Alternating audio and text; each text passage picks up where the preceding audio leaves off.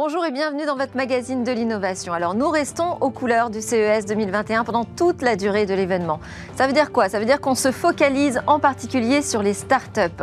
A priori c'est un moment majeur pour elles hein, puisqu'elles vont pouvoir tester leurs promesses technologiques et sociétales.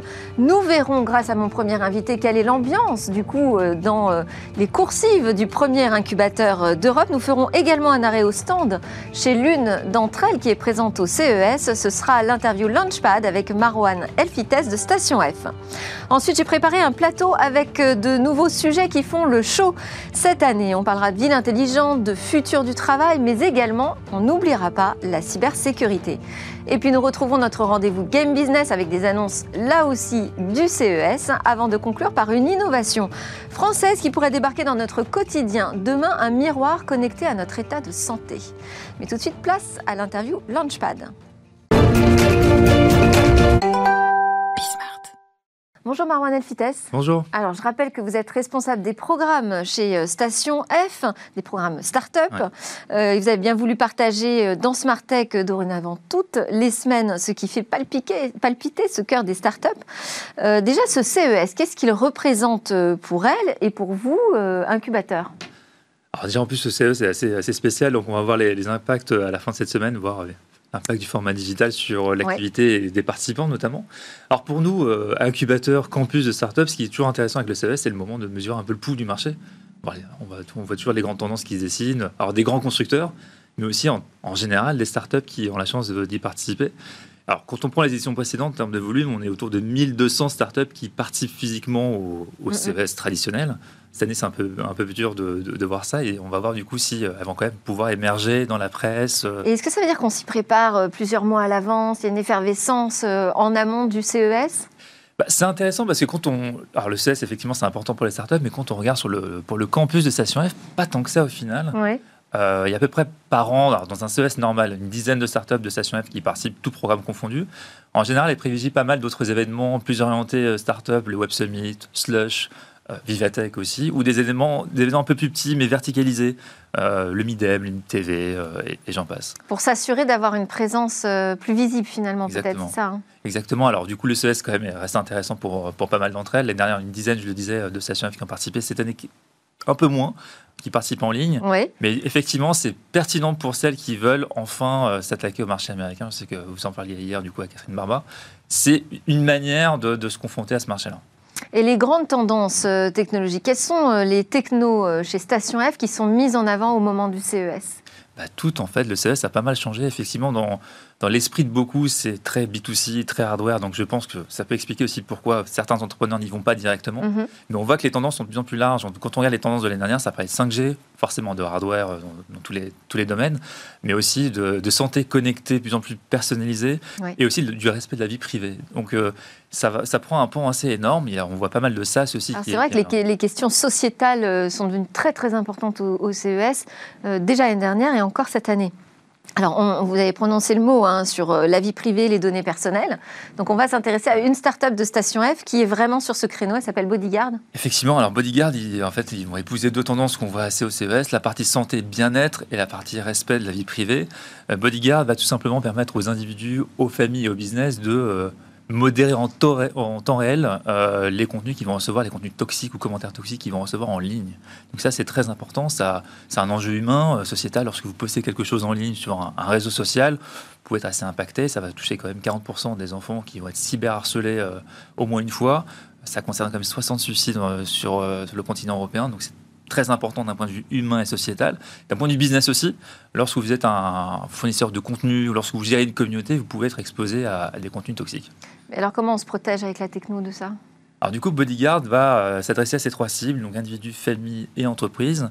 Euh, bah, pour la partie B2C, à travers une application euh, gratuite, vous allez pouvoir la télécharger sur les stores Android, Apple, et ensuite choisir les contenus que vous souhaitez modérer, donc les plateformes pardon, que, vous, que vous souhaitez modérer, Twitch, Twitter, YouTube, et j'en passe. Mhm. Et ensuite, la technologie Bodyguard va analyser les commentaires en temps réel, j'insiste beaucoup là-dessus, en temps réel, que vous allez recevoir, bloquer les individus, euh, qui ont des contenus. Et c'est nous qui agissons sur les paramètres ou c'est quelque chose d'assez général? Effectivement, vous pouvez modérer à tout moment et vous pouvez choisir la plateforme. Et en fonction de la plateforme, une action va être proposée, soit un blocage, soit une invitation à modérer des contenus, euh, des commentaires notamment euh, lorsqu'il s'agit de YouTube. Donc c'est une surcouche de modération par rapport à ce que font les GAFAM? Effectivement. Et, pour les entreprises, alors comment alors, une Quel est l'intérêt? Ça, répond automatiquement à des messages euh, agressifs ou? Pareil, ça, vous permet aussi d'avoir une plateforme SaaS et de, vous connecter au réseau que vous voulez euh, modérer et ensuite vous allez pouvoir aussi euh, jouer là-dessus. Donc deux manières d'interagir, c'est via une API du coup, la partie, la partie B2B c'est un pur modèle en termes de modèle économique que vous allez payer un, prix fixe et en fonction du nombre de contenus de requêtes que vous allez analyser, euh, le prix va varier. Mais ça ne peut pas aller jusqu'à supprimer un contenu euh, gênant sur Twitter, par non, exemple. Ça permet de le bloquer. Oui. Voilà. A posteriori, donc. Et euh, le profil alors des personnes qui sont derrière cette application Bodyguard? Bodyguard, bah, c'est intéressant. Il y a un fondateur de 24 ans qui n'en est pas à son premier coup d'essai, qui en est à sa deuxième entreprise qui a commencé à coder à l'âge de 12 ans. Et c'est aussi ce qui est super intéressant d'un point de vue dynamique, c'est qu'il y a un an, en janvier 2020, ils étaient deux dans la startup. Mhm. Ils sont aujourd'hui 20. Ils vont être 25 d'ici mars. Et en termes de profil, vous allez retrouver euh, des développeurs, des data scientists et des experts du NLP, qui est la techno sur laquelle repose finalement la, la compréhension de langage naturel. Exactement, qu'on retrouve dans différents domaines et différents champs d'application, sur la traduction. On connaît tous euh, le traducteur Google par exemple, sur l'analyse de sentiments. Euh, pour connaître l'appréciation d'individus vis-à-vis d'une marque sur des réseaux sociaux, euh, ou sur, euh, par exemple, la partie caractérisation de texte, comme on, peut le retrouver ici. Donc c'est une boîte de d'IA en fait. Exactement. Qui travaille sur les technologies d'intelligence artificielle. C'est hautement technologique et c'est une boîte qui se retrouve d'ailleurs aussi, j'ai oublié de le préciser, entre Paris et Nice. donc ouais. participe du coup à Station F via le programme BNP qui est le programme FinTech InsurTech. Ils ont notamment construit avec BNP une, une offre d'assurance euh, contre le cyberharcèlement pour protéger les enfants à destination des familles. Donc c'est l'un des enjeux et ils sont présents à Nice. Alors un cas, un exemple euh, d'usage dont on a un petit peu parlé? Bah, deux cas, on va, dire, on va prendre des, usages B2C ou d'individus, notamment des influenceurs, des journalistes, des, euh, hommes politiques qui vont utiliser la solution sur les réseaux sociaux pour, pour aussi se protéger et pouvoir avoir un débat sain en, ligne. Il y a quand même près de 50 000 utilisateurs qui l'utilisent de cette manière gratuite. D'accord et un, des cas un peu plus B2B, notamment des partenaires avec le Média Brut. Mhm. Euh, une interview assez célèbre en décembre avec le président Macron qui a du coup été modérée via, la solution Bodyguard de près de 100 000 commentaires. C'est-à-dire que là, concrètement, pour qu'on comprenne, hein, euh, c'est Brut qui a confié la modération à Bodyguard. Et donc les contenus toxiques n'apparaissaient pas dans le, dans le fil des discussions étaient automatiquement supprimés. D'accord, c'était mis dans un bac à sable, euh, analysé par le logiciel et ensuite supprimé ou diffusé. Exactement. Et ça, le résultat était concluant? Ah oui, euh, du coup, ça permet d'avoir un débat assez sain sur, euh, sur, euh, sur la plateforme. Bon, on fera un point sans doute la semaine prochaine sur ce CES, hein, ce qu'il a de différent par rapport à un CES normal. Là, on n'a plus beaucoup mm. de temps. Et puis, de toute façon, il n'est pas encore terminé. Donc, c'est un petit peu tôt pour faire une conclusion. Merci beaucoup, Marwan Elfites, responsable des programmes Startup chez Station F. On vous retrouve donc la semaine prochaine. À suivre, nous, je vous ai dit, un plateau consacré aux technologies de la ville du futur, du futur du travail et de la cybersécurité.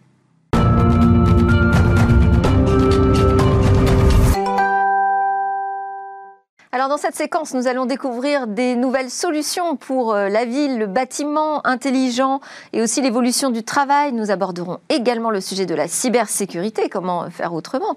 Enfin, il faut savoir quand même qu'il se cache ce sujet dans les sous-sous-thématiques du CES, hein, lui préférant euh, un avenir sans doute plus radieux, ou au pire, on ose parler de résilience. Jérôme Billois, vous êtes expert en cybersécurité, gestion des risques numériques chez Wavestone. Est-ce que j'exagère si je dis que la cyber euh, n'a pas su se faire une place au CES alors que pourtant il y a des technologies innovantes dans la cybersécurité? Clairement, non, c'est pas du tout une exagération et, c'est même euh, quelque part une vraie déception. On avait eu une petite amélioration sur ce sujet-là l'année dernière et là, ça retombe. Il y a eu très très peu d'annonces sur le volet de la cybersécurité, un petit peu chez Intel, un petit peu chez des, constructeurs de matériel pour les voitures euh, connectées et autonomes. Mais c'est vraiment le problème qu'on a, c'est qu'aujourd'hui la cybersécurité est à côté euh, du monde de la tech. On a l'impression que c'est quelque chose pour les spécialistes, de, de très fermé, alors qu'en fait non, il faut que la cybersécurité, elle infuse tout le numérique. Euh, comme ça a pu être fait dans l'automobile, où finalement aujourd'hui on n'achèterait pas une voiture sans regarder si elle a des ceintures de sécurité ou des airbags, on devrait regarder quand on achète un téléphone ou quand on utilise des nouvelles applications, quelles sont les mesures de sécurité embarquées pour éviter d'avoir des accidents numériques. Voilà, donc nous on passera pas à côté, on n'oubliera pas la sécurité dans Smartech. Euh, également au plateau, Emmanuel François, cofondateur et président de la Smart Building Alliance pour Smart Cities, qui est une association dont l'objectif est de promouvoir le concept du bâtiment intelligent dans la ville durable de manière transverse à toutes les filières. également avec nous en visio, Atman Kendira, fondateur et PDG de Ubiki, qui lance une solution de management visuel qui s'appelle Ubiki Office et qui permet à tout collaborateur de suivre l'évolution en temps réel d'un projet sur différents supports interactifs. Vous nous la présenterez tout à l'heure. Alors Emmanuel euh, François, on va parler euh, de cette euh, ville du futur. Il y a en ce moment même un événement qui s'appelle le village francophone et qui est rattaché au CES de Las Vegas, j'allais dire. Oui. Donc ça veut dire qu'il y a des villes du monde entier là qui sont en train de se retrouver pour discuter de cette troisième révolution de la ville, la troisième révolution urbaine. Urbaine. Qu'est-ce qu'on appelle la troisième révolution urbaine? En fait, la troisième révolution urbaine, elle est là pour répondre au changement d'usage au changement d'usage lié au numérique. On voit bien, aujourd'hui, on ne travaille plus comme avant, mais on ne soigne plus comme avant, on ne commerce plus comme avant, on n'enseigne plus comme avant. Toutes les activités humaines sont en train de changer. Et donc aujourd'hui... Euh, et ça doit changer la ville, ça ben Forcément, parce qu'en fait, regardez, euh, aujourd'hui, nos villes, elles se sont développées sur les dizaines, les, allez, on va dire les, les 100 dernières années, euh, de manière inconsidérée. Euh, avec des ghettos, des ghettos où on travaille, des ghettos où on enseigne, des ghettos où on commerce. Et aujourd'hui, la conséquence, c'est qu'en fait, on passe deux heures dans les transports, mmh. on n'a plus le temps de se consacrer à, l'autre, et quelque part, on ne vit plus. Donc aujourd'hui, il faut utiliser le numérique comme opportunité pour se recentrer, pour avoir plus de temps, pour, euh, c'est ce que je parle, c'est ce que je disais hier, pour une société hybride. Et hybride, c'est possible parce que... Hybride entre quoi et quoi? Hybride, c'est-à-dire qu'on ne va pas être uniquement qu'en local. On sera local et aussi euh, euh, mondial. C'est la force du numérique. Et aujourd'hui, les villes doivent se repenser complètement pour apporter ces solutions. C'est-à-dire, en fait, dans un rayon de 400 mètres ou 4 km, suivant le, la taille des villes, on puisse avoir toutes les activités. Mais bien entendu, si je veux aller à Las Vegas au CES, je peux y aller ou si je veux correspondre avec quelqu'un aux États-Unis ou en Chine, je peux le faire. Vous voyez, ou si je veux suivre un cours à distance, je peux le faire. C'est-à-dire qu'on a, Donc, par exemple, des villes interconnectées. Interconnectées. Je prends un exemple très concret. On va des aéroports dans toutes les villes. Par exemple, mais si je prends un exemple très concret, ben, par exemple, l'enseignement, c'est fondamental, mais on peut parler de la culture aussi. Eh bien, aujourd'hui, l'enseignement, on voit bien que les universités vident les campagnes, parce qu'en fait, euh, euh, il n'y a pas d'université en ruralité. Eh bien, on peut très bien avoir des campus numériques où les, les, habitants de la ruralité viennent et ne sont pas obligés d'aller dans des métropoles. Hier, j'étais avec Denis Thuriot, le maire de Nevers, c'est exactement ce qu'il fait. Il a bâti un campus numérique et ça lui permet de drainer les forces vives et les jeunesses euh, autour de Nevers et d'éviter que tous ces jeunes s'en aillent de la, de, la, de la campagne, de la, de la ville, pour aller à Paris et ne jamais revenir. Oui, donc c'est une question de réseau. Là, on va avoir besoin. Euh, voilà, mais alors après, la technologie, elle est là, et c'est ce qu'on voit au CES. Aujourd'hui, il faut parler hardware et software. Euh, hardware, aujourd'hui, on peut faire beaucoup plus sur des petits composants. Il y a trois ans déjà, je me souviens, j'étais chez NXP et le directeur général me présente un composant et il me dit ça, ça fait le edge computing. Alors, excusez-moi, c'est un peu technique, mais ça permet de stocker beaucoup plus d'informations locales. Et ces informations locales permettent d'avoir des données en local. Euh, et de faire et de bâtir et de mettre de l'intelligence artificielle en local, de faire des calculs en local, et donc de ne plus avoir euh, nécessairement euh, requérir du cloud, c'est-à-dire des calculs qui sont euh, dans le nuage entre guillemets. Alors on va pas, on va pas rentrer dans le détail. on va pas faire tout, toute la conférence avec vous. Non, non. on va donner la parole aussi à Atman Kendira, fondateur et PDG de. Alors je disais Ubiki, Ubikey, hein, en fait c'est une clé. bonjour, vous nous entendez bien? Oui, je vous entends très bien. Alors il y en a certains qui boudent hein, ce CES Hall Digital. Vous, vous êtes plutôt très enthousiaste, je crois. Oui, alors nous, on a une expérience. On est déjà allé physiquement à Las Vegas présenter un de nos outils euh, de travail collaboratif en présentiel. Et là, ça tombe bien, euh, puisque tout le monde est confiné pratiquement et doit travailler à distance et très peu voyager. Nous, on présente maintenant un nouvel outil web à travers cette conférence, donc un outil de travail à distance pour gérer les projets en visual management euh, qui s'appelle UbiWeb. Et oui, on participe aujourd'hui au CES de façon déportée, digitalisée depuis hier. Vous dites UbiWeb, moi j'avais noté que c'était UbiK Office alors votre outil.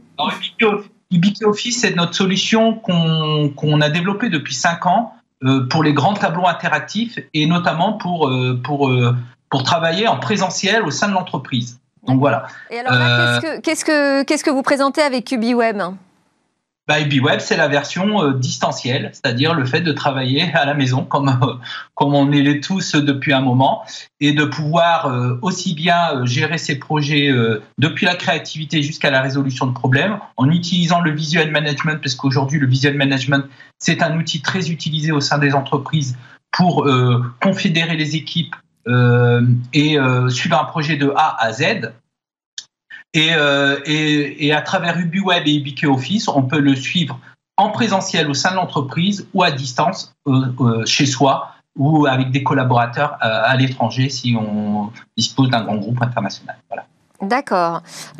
et là, vous, alors l'objectif avec ce CES All Digital, c'est de faire des démonstrations, puisque justement, ça s'y prête parfaitement. Voilà, exactement, ça s'y prête parfaitement. On a une plateforme web qui nous permet, avec euh, les visiteurs euh, sur notre site virtuel, notre euh, exposant virtuel, de pouvoir montrer notre solution de visual management à distance. Donc on met à disposition ce site et on fait des démonstrations aux Américains, aux, personnes du continent asiatique, aux Africains à travers cette solution UbiWeb. Ok, alors on y reviendra. On, va revenir aussi à Jérôme Billois et cette euh, cybersécurité qui s'appelle plutôt résilience sur le CES. Alors je me disais, tiens, est-ce qu'il y a des technos euh, résilientes? Alors, la, technologie en tant que telle, oui, elle peut être résiliente. souvent, ça revient à la dupliquer à se dire, bah, si je mets des serveurs peut-être euh, à Paris, bah, mettons-en aussi à Marseille, comme ça s'il y a un gros problème à Paris, je pourrais équilibrer. Donc ça, c'est l'approche euh, historique de la, de la résilience informatique. Maintenant, l'idée, c'est d'aller encore plus loin euh, et d'avoir une résilience qui intègre aussi les métiers, qui soit capable de travailler, même s'ils n'ont plus d'informatique. Et ça, c'est quelque chose, quelque part, qui, qui, avait été un peu oublié. Ça existait dans les années allez, 90-2000. On, on réfléchissait à ça. Et puis, l'informatique est devenue quelque chose inarrêtable dans l'esprit de, tout le monde. Malheureusement, les incidents des années euh, précédentes l'ont bien montré et ça s'est encore accéléré sur, euh, sur 2020. À un moment, malgré cette duplication des systèmes, malgré certains mécanismes de sécurité, ben, ça peut s'arrêter. Et donc, dans une réflexion de résilience, il faut aussi réfléchir à comment on travaille sans informatique. Et en gros, il faut y réfléchir pour une durée entre deux et trois semaines. Si on analyse tous les incidents majeurs qu'on a traités l'année dernière, nous, euh, en France, le délai moyen de, gestion d'une crise cyber pendant laquelle on a une informatique qui n'est plus là ou qui est extrêmement dysfonctionnelle, eh bien on est sur un délai moyen de trois semaines ça fait partie donc euh, du wording euh, qu'on va utiliser beaucoup en 2021, selon vous, ou des tendances, travailler sur la résilience, la cybersécurité et la résilience? Oui, clairement, la cyber-résilience était déjà un thème très fort en 2020 et sera un des thèmes majeurs en 2021. En tout cas, c'est clairement, on l'a identifié, nous, en tant que tel, euh, comme ça, parce qu'il y a, ce besoin, on a construit depuis des années des systèmes numériques. Euh, souvent en oubliant euh, la, cybersécurité, voilà. Mmh. Mais encore pire, les fournisseurs de solutions souvent eux-mêmes ne l'ont pas intégré. Je faisais l'analogie avec la, voiture tout à l'heure, c'est, clairement aujourd'hui quand on va acheter un logiciel ou quand on va acheter du matériel, euh, eh bien la cybersécurité n'a pas été intégrée à la conception et donc il faut le rajouter. Alors moi ça je l'entends euh, régulièrement. Alors je, comprends bien hein, qu'il puisse y avoir des petits objets connectés produits rapidement sans qu'il y ait de cybersécurité dedans, mais qu'on nous vende des logiciels qui ne soient pas sécurisés, alors qui, lesquels, comment, pourquoi? Eh ben, euh, malheureusement, presque tous. Et en fait, on a un vrai problème aujourd'hui d'absence de responsabilité des éditeurs et des constructeurs dans cette logique-là. Reprenons la voiture. Il y a un problème sur l'airbag. Eh bien, il y a un rappel. Vous allez au garage, on vous change euh, gratuitement euh, le, module d'airbag qui, est déficient. Là, on a certains éditeurs qui ne vont même pas donner des correctifs de sécurité alors que des failles ont été trouvées dans leur système. On parle de tout petits éditeurs alors. Alors la situation s'est clairement améliorée. C'est ce que euh, il y a des années, un Microsoft était vraiment en difficulté là-dessus. Oui. Microsoft a fait une mue euh, impressionnante et aujourd'hui est quand même euh, en avance sur un certain nombre de, sujets de sécurité. Évidemment, tout n'est pas parfait, mais ils ont clairement changé de posture. Mmh. Par contre, alors, c'est un On dit même que parfois, on n'a plus besoin d'installer des logiciels dédiés à la sécurité, tellement les OS sont bien sécurisés. Oui, alors, euh, euh, oui et non, parce que c'est toujours pareil, le, le socle, effectivement, s'est amélioré petit à petit. Euh, par contre, on met beaucoup de choses sur ce socle. Et puis, ce qui se passe, c'est qu'on interconnecte beaucoup de choses. et c'est aussi dans ces interconnexions qu'on a aujourd'hui des limitations de, de la sécurité, en particulier pour savoir avec qui on cause, le principe de l'authentification, est-ce que la personne avec qui je vais échanger, c'est bien la bonne personne, et puis la confidentialité des échanges, où euh, souvent il y a encore pas mal de choses à faire. Emmanuel François, revenons à cette ville de demain, cette troisième révolution. Donc hier, c'était la journée inaugurale euh, des Tech for Cities et vous vous interveniez sur le sujet des super tendances. Alors, est-ce que vous pouvez nous résumer quelles sont ces super tendances des fois qu'on n'ait pas suivi votre euh, conférence? Ok. Alors tout d'abord, euh, je réponds à Jérôme. Effectivement, 100% d'accord. La cybersécurité est majeure et c'est l'enjeu de, de, ce, de cette année. Euh, L'ASBA en a pris, l'ASBA, la Smart Building Alliance, euh, s'attelle à, cette problématique. Euh, on a créé une commission cybersécurité euh, qui se veut nationale et même internationale, parce que c'est un sujet global.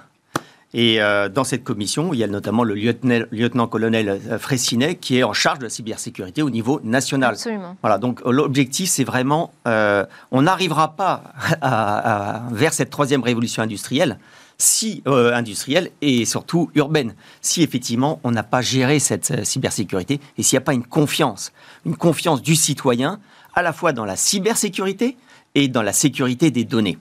Alors ensuite, les trois, tendances hier que j'ai expliquées, c'est j'ai pris premièrement une, tendance pour montrer qu'en fait, face aux défis actuels, il faut changer de paradigme et des changements majeurs.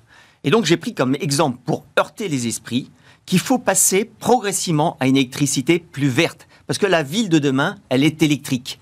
Et on ne peut pas effectivement imaginer que cette électricité, elle est carbonée. Et donc je parle de passer du courant alternatif au courant continu. Le courant continu, c'est celui des énergies renouvelables, c'est le, celui des véhicules électriques. Et donc, ça veut dire que demain, dans chaque, dans chaque maison, dans chaque bâtiment, vous aurez deux réseaux. Un réseau alternatif, celui qu'on a aujourd'hui, et un réseau qui sera continu, celui qui vient du stockage énergétique, celui qui vient des panneaux photovoltaïques. Et ça, c'est une révolution majeure qui, derrière, va permettre de supprimer vos transformateur, avec donc une réduction de l'empreinte carbone de tous les équipements que j'estime à peu près à 15%. Ensuite, et pour accompagner donc la, deuxième super tendance. Deuxième super tendance, c'est effectivement le edge computing ou l'hybridation de la gestion de la donnée. C'est-à-dire qu'hier on était en cloud, dans le nuage, ça consomme beaucoup d'énergie, il y a des risques cyber. C'est de passer également en edge. Edge, ça veut dire que les données sont locales et c'est beaucoup plus compliqué d'aller les hacker. Euh, et c'est beaucoup plus frugal. Ensuite, c'est l'intelligence artificielle embarquée, c'est-à-dire de pouvoir avoir de l'intelligence artificielle dans tous les équipements, à tous les niveaux de l'échelle de valeur. Et donc ça, si vous voulez, c'est les trois tendances majeures qui vont permettre, pour moi, d'opérer ces transitions de manière frugale en répondant à cette, euh, cette grande tendance que j'appelle hybridité ou hybridation. Euh, vous êtes d'accord avec ça euh, L'edge computing, euh, c'est plus compliqué à pirater alors, je ne dirais pas que c'est plus compliqué à pirater, parce que les mécanismes de protection vont être sensiblement les mêmes. Ce qu'apporte le edge computing, c'est qu'en fait, il n'y a pas de concentration de l'information. C'est-à-dire que si à un moment on a un piratage, ben, ce n'est pas une base de données gigantesque qui peut être touchée, ça peut être juste une base de données locale. Hmm. Voilà. Donc c'est, ça peut apporter cette, cette, limite un peu avantage-là. Voilà, ça peut limiter les impacts. Atman Kendira, on revient sur euh, votre salon et votre présentation d'une solution euh, de travail euh, plus collaboratif et distanciel. Comment vous voyez évoluer Parce qu'on dit finalement ce télétravail qui est en train de s'installer dans la société du fait de la crise sanitaire, c'est une tendance de fond. Il y a une vraie évolution importante de la manière dont on travaille. Est-ce que vous constatez cela et comment vous voyez 2021 se profiler?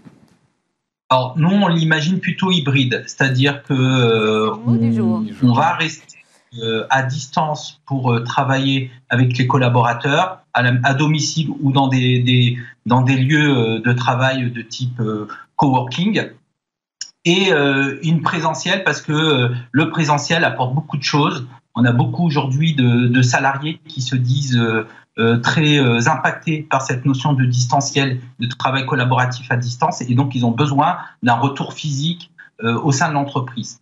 Et donc nous, on le voit comme ça, c'est pour ça que notre solution est aussi bien performante en lieu, in space, dans l'entreprise qu'à distance. Et on a, besoin de, on a besoin de supports interactifs spécifiques pour utiliser votre solution parce qu'on voit de, de grands écrans là s'afficher.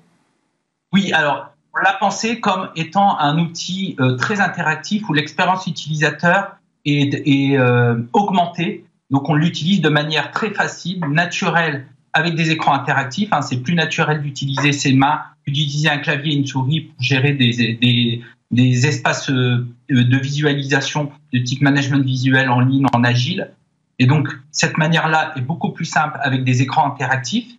Mais à domicile, on ne dispose pas de ces écrans interactifs ou très peu. Et donc, du coup, on peut utiliser effectivement euh, une interface web avec UbiWeb pour collaborer de façon synchrone en temps réel, par exemple avec des équipes qui se trouvent au sein de l'entreprise et d'autres collaborateurs qui se trouvent à domicile. Hein. C'est aussi cette euh, tendance-là qu'on voit arriver, euh, des équipes qui sont vraiment coupées en deux pour, pour travailler ensemble ou de façon totalement distant à travers l'interface web, également à travers un clavier et une souris, comme on l'utilise naturellement euh, depuis, euh, depuis un moment. Alors, je disais que ce CES, c'est l'occasion euh, de tester aussi des idées, de tester le marché, de voir si on trouve pas seulement des sponsors, d'ailleurs aussi des, des, personnes qui peuvent venir apporter leur propre savoir-faire et leur technologie. Atman Kadira, est-ce que vous avez des premiers retours, vous, sur ce que vous avez démontré là au CES All Digital? Alors, la première journée, c'est toujours un peu timide. c'est euh, essentiellement euh, c'est les deux prochaines journées qui vont être euh, pour nous un peu plus, plus, plus importants. surtout qu'avec ce CES digital, ben, on a un peu moins de visites que, que les CES traditionnels qu'on avait auparavant. mais nous, notre, notre objectif, c'est aussi de confronter notre vision française, européenne du management visuel digital aussi à l'international, notamment avec les Américains et les, Asiatiques. Et donc, euh, les premiers retours qu'on a eu très tard hier soir, parce que nous calés sur le, le fuseau horaire européen avec les Américains calés sur le fuseau horaire américain, eh ben, hier très tard soir, on a eu beaucoup de retours sur euh, des, euh, des utilisateurs potentiels américains qui, qui étaient intéressés par notre solution et qui, euh, et qui voulaient euh, qu'on leur fasse des démonstrations. Donc euh, c'est ce qu'on va réaliser aujourd'hui et, dans les jours qui vont venir parce que le CES va aussi durer 30 jours puisque la plateforme digitale va rester ouverte pendant 30 jours. Oui, c'est vrai que c'est un peu particulier cette année. revenons à la cybersécurité, parce qu'on est pratiquement à la fin déjà de, de, notre temps imparti. prédiction 2021 on se projette sur la nouvelle année en matière de cyber. Bon, personne ne peut annoncer que ça va se calmer hein, au niveau des attaques. Est-ce qu'il y a des choses qui vont quand même changer? Oui, alors je pense qu'il y a peut-être déjà une, euh, enfin, une prédiction à très court terme et un message peut-être d'alerte à avoir euh, par rapport au Covid-19. Vous savez, on, rentre dans la phase de vaccination et on voit dans les pays qui sont déjà avancés des campagnes de fraude qui visent le grand public, d'envoi de SMS ou d'envoi d'email pour prendre des rendez-vous, pour avoir euh, des, vaccinations en avance, etc., pour lesquels, bien évidemment, il faut donner son nom, son prénom, son adresse, tous ces détails, et puis des fois aussi son numéro de carte bleue. Ça, ça va être des fraudes. Et donc, il va falloir être extrêmement précautionneux sur tout ce qu'on va recevoir sur son téléphone dans sa boîte mail. Donc ça, c'est très perturbant parce qu'en fait, les cybercriminels utilisent l'actualité. Et donc, il faut savoir faire le tri. Voilà, ils l'utilisent toujours. On l'a vu l'année dernière. Euh, quasiment à la même période, ils proposaient des masques, du gel, euh, etc. Là, maintenant, on sait qu'ils vont proposer des vaccins. Donc voilà, c'est vraiment une alerte que je lance ce matin. Attention, pour tout à chacun, pour le grand public. D'accord. Après, si on regarde le monde de l'entreprise, il y a une tendance lourde qui est celle des ransomware. Donc, c'est Ouais. c'est les, les- le- c'est un mot valise, hein, c'est ran- des rançongiciels, donc des logiciels de rançon. C'est euh, des, finalement des groupes qui aujourd'hui sont structurés, qui attaquent des entreprises de manière assez opportuniste et qui vont réussir à rentrer. Et puis ensuite, qui vont bloquer tout le système. Euh, et ensuite, évidemment, demander une rançon. Voire diffuser Eh ben oui. quelques informations Et pour ça- mettre une pression supplémentaire. Exactement. Et ça, c'était la nouveauté de 2019. Et malheureusement, c'est pas prêt de s'arrêter. Quand on regarde les chiffres, aujourd'hui, la rentabilité de ces actions euh, d'attaque, elle est énorme. On est sur du 500% de, de rentabilité. Ouais. Un groupe comme euh, le- a, a gagné plus de 150 millions de dollars en faisant ce type d'attaque. Donc ils sont en train de vraiment structurer un écosystème, ils sont en train d'avoir des moyens très importants pour rentrer dans les entreprises. Donc vraiment, ça, je pense que ça va être la menace numéro un. Pour la contrer, Est-ce que les entreprises sont toutes bien protégées? Alors voilà, pour la contrer, il y a, en fait, c'est souvent les gestes simples qu'il faut appliquer. Les gestes simples, c'est quoi? C'est avoir des sauvegardes et des sauvegardes qui soient déconnectées du réseau, parce qu'aujourd'hui, ces groupes de cybercriminels, eh bien, ils sont capables d'aller chiffrer aussi les sauvegardes si elles restent branchées euh, sur le réseau. Mm. Appliquer les correctifs de sécurité de tous les éditeurs dont on parlait tout à l'heure, quand ils les envoient, et euh, également être très attentif avec les systèmes d'accès distant, les sites web ou les emails, parce que c'est par là qu'ils rentrent.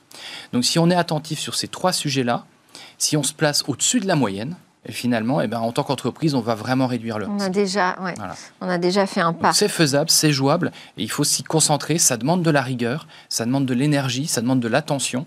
C'est pas le sujet le plus fun de l'année, on est d'accord, mais c'est quand même un sujet Et ça demande du budget. Pour, euh, ouais, oui, c'est un sujet essentiel pour la survie de son entreprise. On termine euh, sur euh, la ville et le bâtiment intelligent euh, de demain. Vous avez aussi, la SBA a publié un livre blanc. Euh, je voulais simplement que vous puissiez euh, nous donner quelques idées des grandes solutions pour les territoires de demain qu'on retrouve dans ce, dans ce livre blanc. Les, les principales innovations technologiques, c'est quoi? C'est de l'intelligence artificielle, de la blockchain? C'est ouais, effectivement, on met en avant ces usages et on c'est en avant ces, ces innovations technologiques comme l'intelligence artificielle, comme euh, la blockchain, qui permet notamment d'avoir des monnaies locales, Oui. de mieux tracer les monnaies locales qui sont décorrélées. Hein, J'insiste, des monnaies euh, réelles. Hein, c'est pas le Bitcoin, hein, non spéculative, hein, pour aller chercher les, traces, les externalités positives. C'est également la, la 3D, donc ce qu'on appelle le BIM, c'est-à-dire la représentation 3D des bâtiments, et la représentation 3D des territoires, le CIM, City Information Modeling. Et tout ça converge et permet donc justement d'avoir une meilleure vision des bâtiments, mais meilleure vision des territoires, de faire du préventif, du prédictif, de mutualiser. Et donc forcément, si on mutualise, euh, ça permet effectivement de, de, de- de- réduire l'empreinte carbone, d'être beaucoup plus frugal, de permettre de, de- de réduire nos... Que, Et, et aussi d'avoir plus d'accès à plus, plus d'accès à des services pour un plus grand nombre. est-ce que ce- cette vision que vous avez, vous la confrontez là en ce moment avec euh, des acteurs internationaux? Parce que je sais qu'il y avait des, villes du monde entier qui participaient à cette conférence Tech for Cities. Euh, Est-ce que vous avez l'impression que tout le monde avance sur la même ligne? Il y a Alors, euh, une seule et même ligne, un avenir commun des villes du futur? Euh, non. Non, non, non, non, non, non, parce que si vous voulez, on a trop tendance à regarder le monde de demain avec les lunettes d'aujourd'hui. Et ça, ça marche pas. Bon, alors ce sera votre mot de la fin. Merci beaucoup. C'est passé très vite. Merci Atman Kendira, fondateur et PDG de Ubiquet, Jérôme Billois, expert en cybersécurité et gestion des, risques- numériques chez Wavestone, et Emmanuel Lefrançois, cofondateur et président de la Smart Building Alliance for Smart Cities. Nous, juste après la pause, on va voir ce qui s'est passé du côté du jeu vidéo.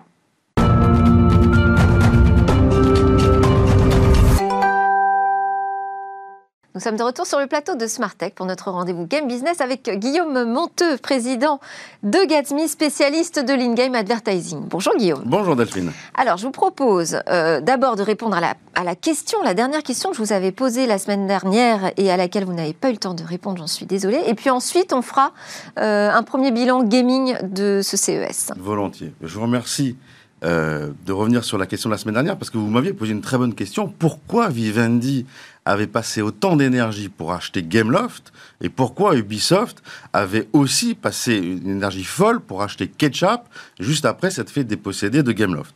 Alors au-delà du catalogue des jeux de ces euh, sociétés mobiles, Gameloft et, et, Ketchup, des franchises, des partenariats et de la monétisation classique des jeux, des jeux mobiles, en fait, les jeux mobiles, c'est une audience exceptionnellement grande. Et qui dit audience, dit publicité. Et en fait, Vivendi et Ubisoft vont pouvoir proposer aux marques d'atteindre une population de gamers qui est très difficile à atteindre par ailleurs. Cette population regarde peu la télévision et protège ses données personnelles euh, sur le web, ce qui n'est pas du tout le cas euh, dans, les, dans les jeux. Donc une population qui a tendance à fortement augmenter, qui partage ses données personnelles, donc qui est très qualifiée. C'est donc une population qui va te coûter de plus en plus cher euh, aux, annonceurs et donc un excellent investissement à la fois pour Vivendi et pour Ubisoft. Donc un Gameloft euh, au top et maintenant un Ketchup qui euh, devient un des acteurs majeurs du casual gaming. Euh, bon, ils sont forts ces frais Guillemot en fait. Ils sont forts, ils ont de la vista, ils ont bien su s'entourer, ils ont bien su former des généraux à la fois chez Ketchup et à la fois euh, chez Gameloft. Non, franchement, ils sont forts. Mais c'est pas, les, pas le seul studio. On reparlera de Big Ben, de Focus et de notre pépite dans l'hyper casual qui est Vaudou. Alors, ça, ce sera quand on aura fini de parler du CES. Absolument. Euh, donc, si vous voulez bien, on va enchaîner avec euh, ce qui se passe en ce moment au Computer, au computer Electronic Show en matière de gaming. Qu'est-ce qu'on peut dire à ce sujet? Alors, sur le CES, franchement, Delphine, on peut pas dire grand-chose. Il y a une catégorie gaming euh, dans le CES, mais c'est déjà mieux que la cybersécurité.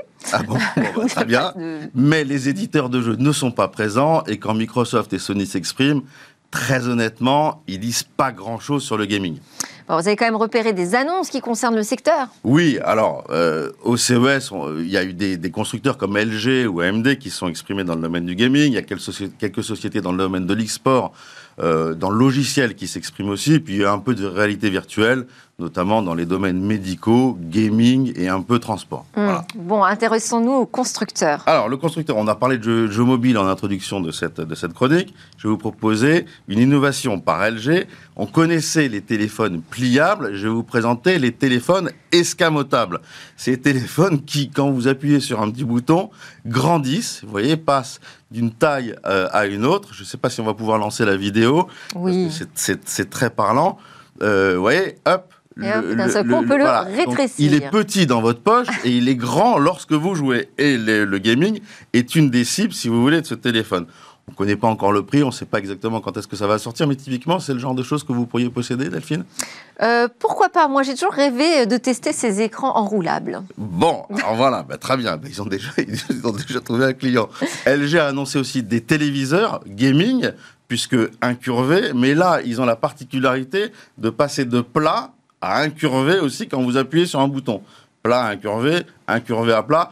Bon, moi, je sais pas trop à quoi ça sert. Non, ça vous amuse pas. À part euh, si vous habitez dans un donjon ou euh, si vous habitez dans un phare et que vous vouliez que votre télé épouse parfaitement les murs. Bon, moi, les murs chez moi sont plutôt droits, donc bon, là aussi, on verra bien.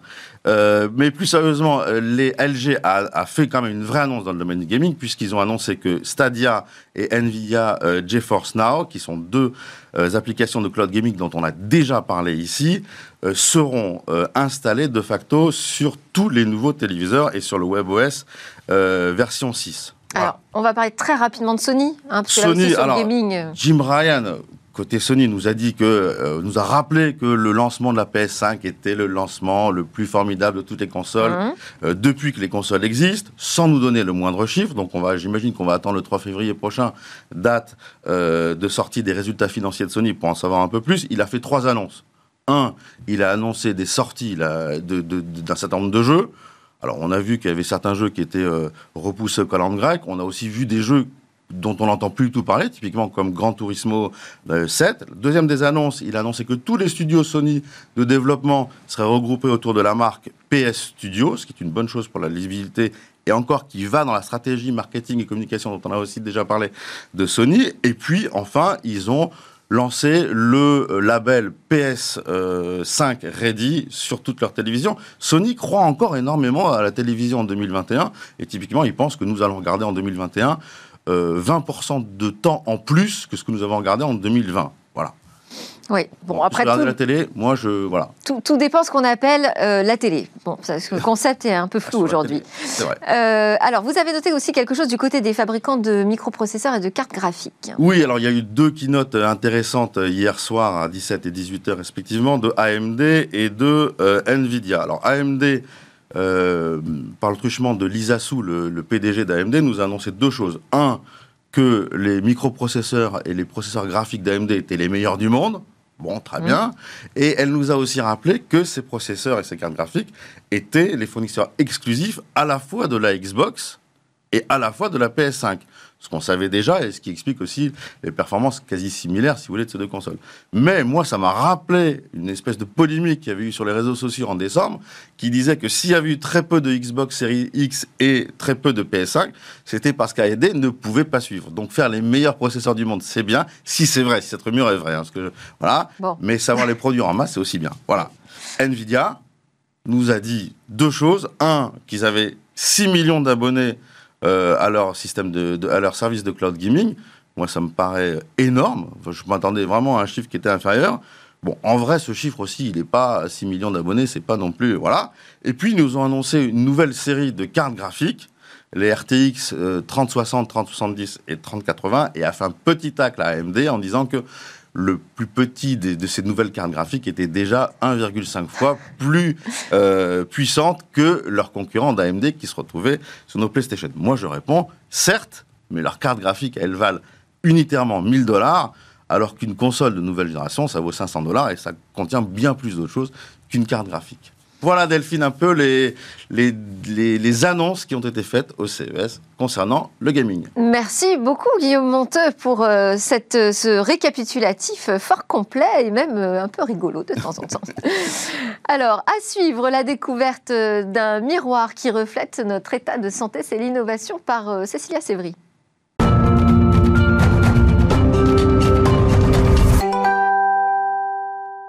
Tous les jours, Cécilia Sévry nous présente des innovations de demain et cette semaine, elles sont présentes au CES. Bonjour Cécilia. Bonjour Delphine. Alors, ce dont vous allez nous parler a été récompensé par le prix de l'innovation CES 2021. Oui, c'est un miroir connecté. Il s'appelle Thémis et vous allez le voir sur les images.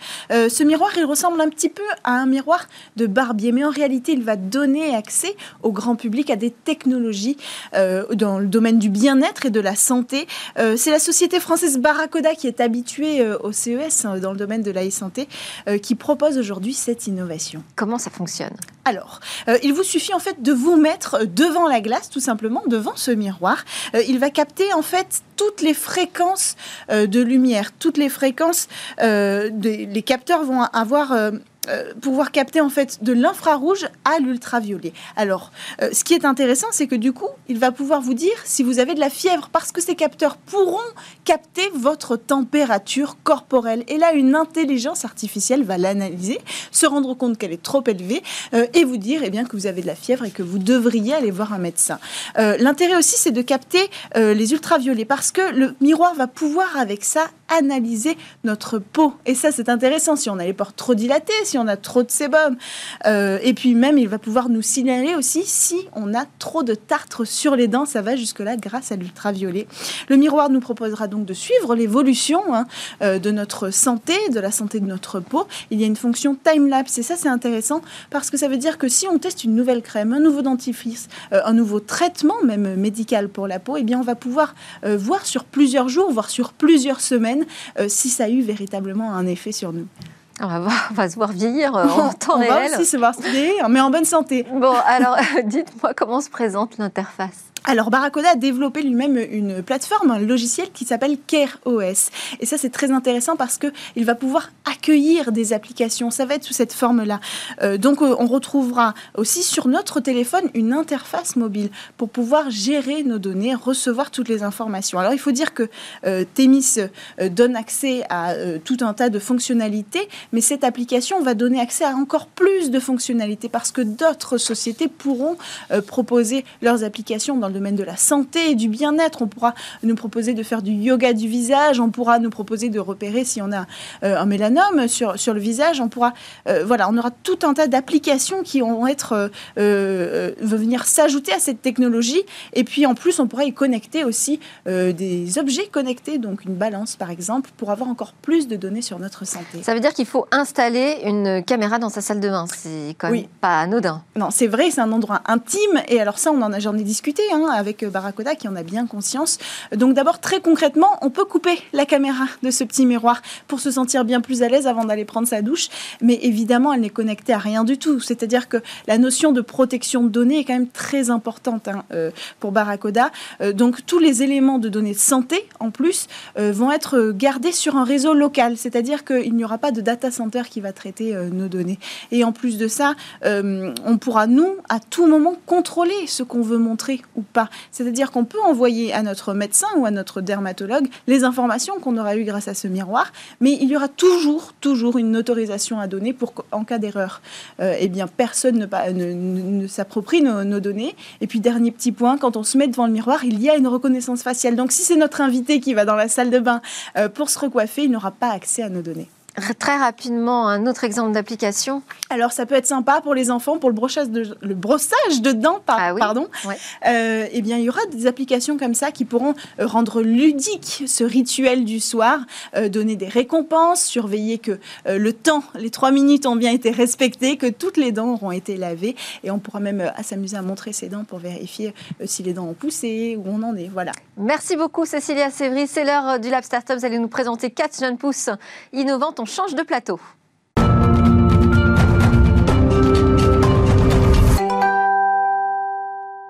Merci à tous de nous avoir suivis. J'espère que vous aurez apprécié comme moi ces nouvelles découvertes autour du CES 2021. Je vous donne rendez-vous demain pour la suite de ce grand événement. Ce sera le temps du débrief.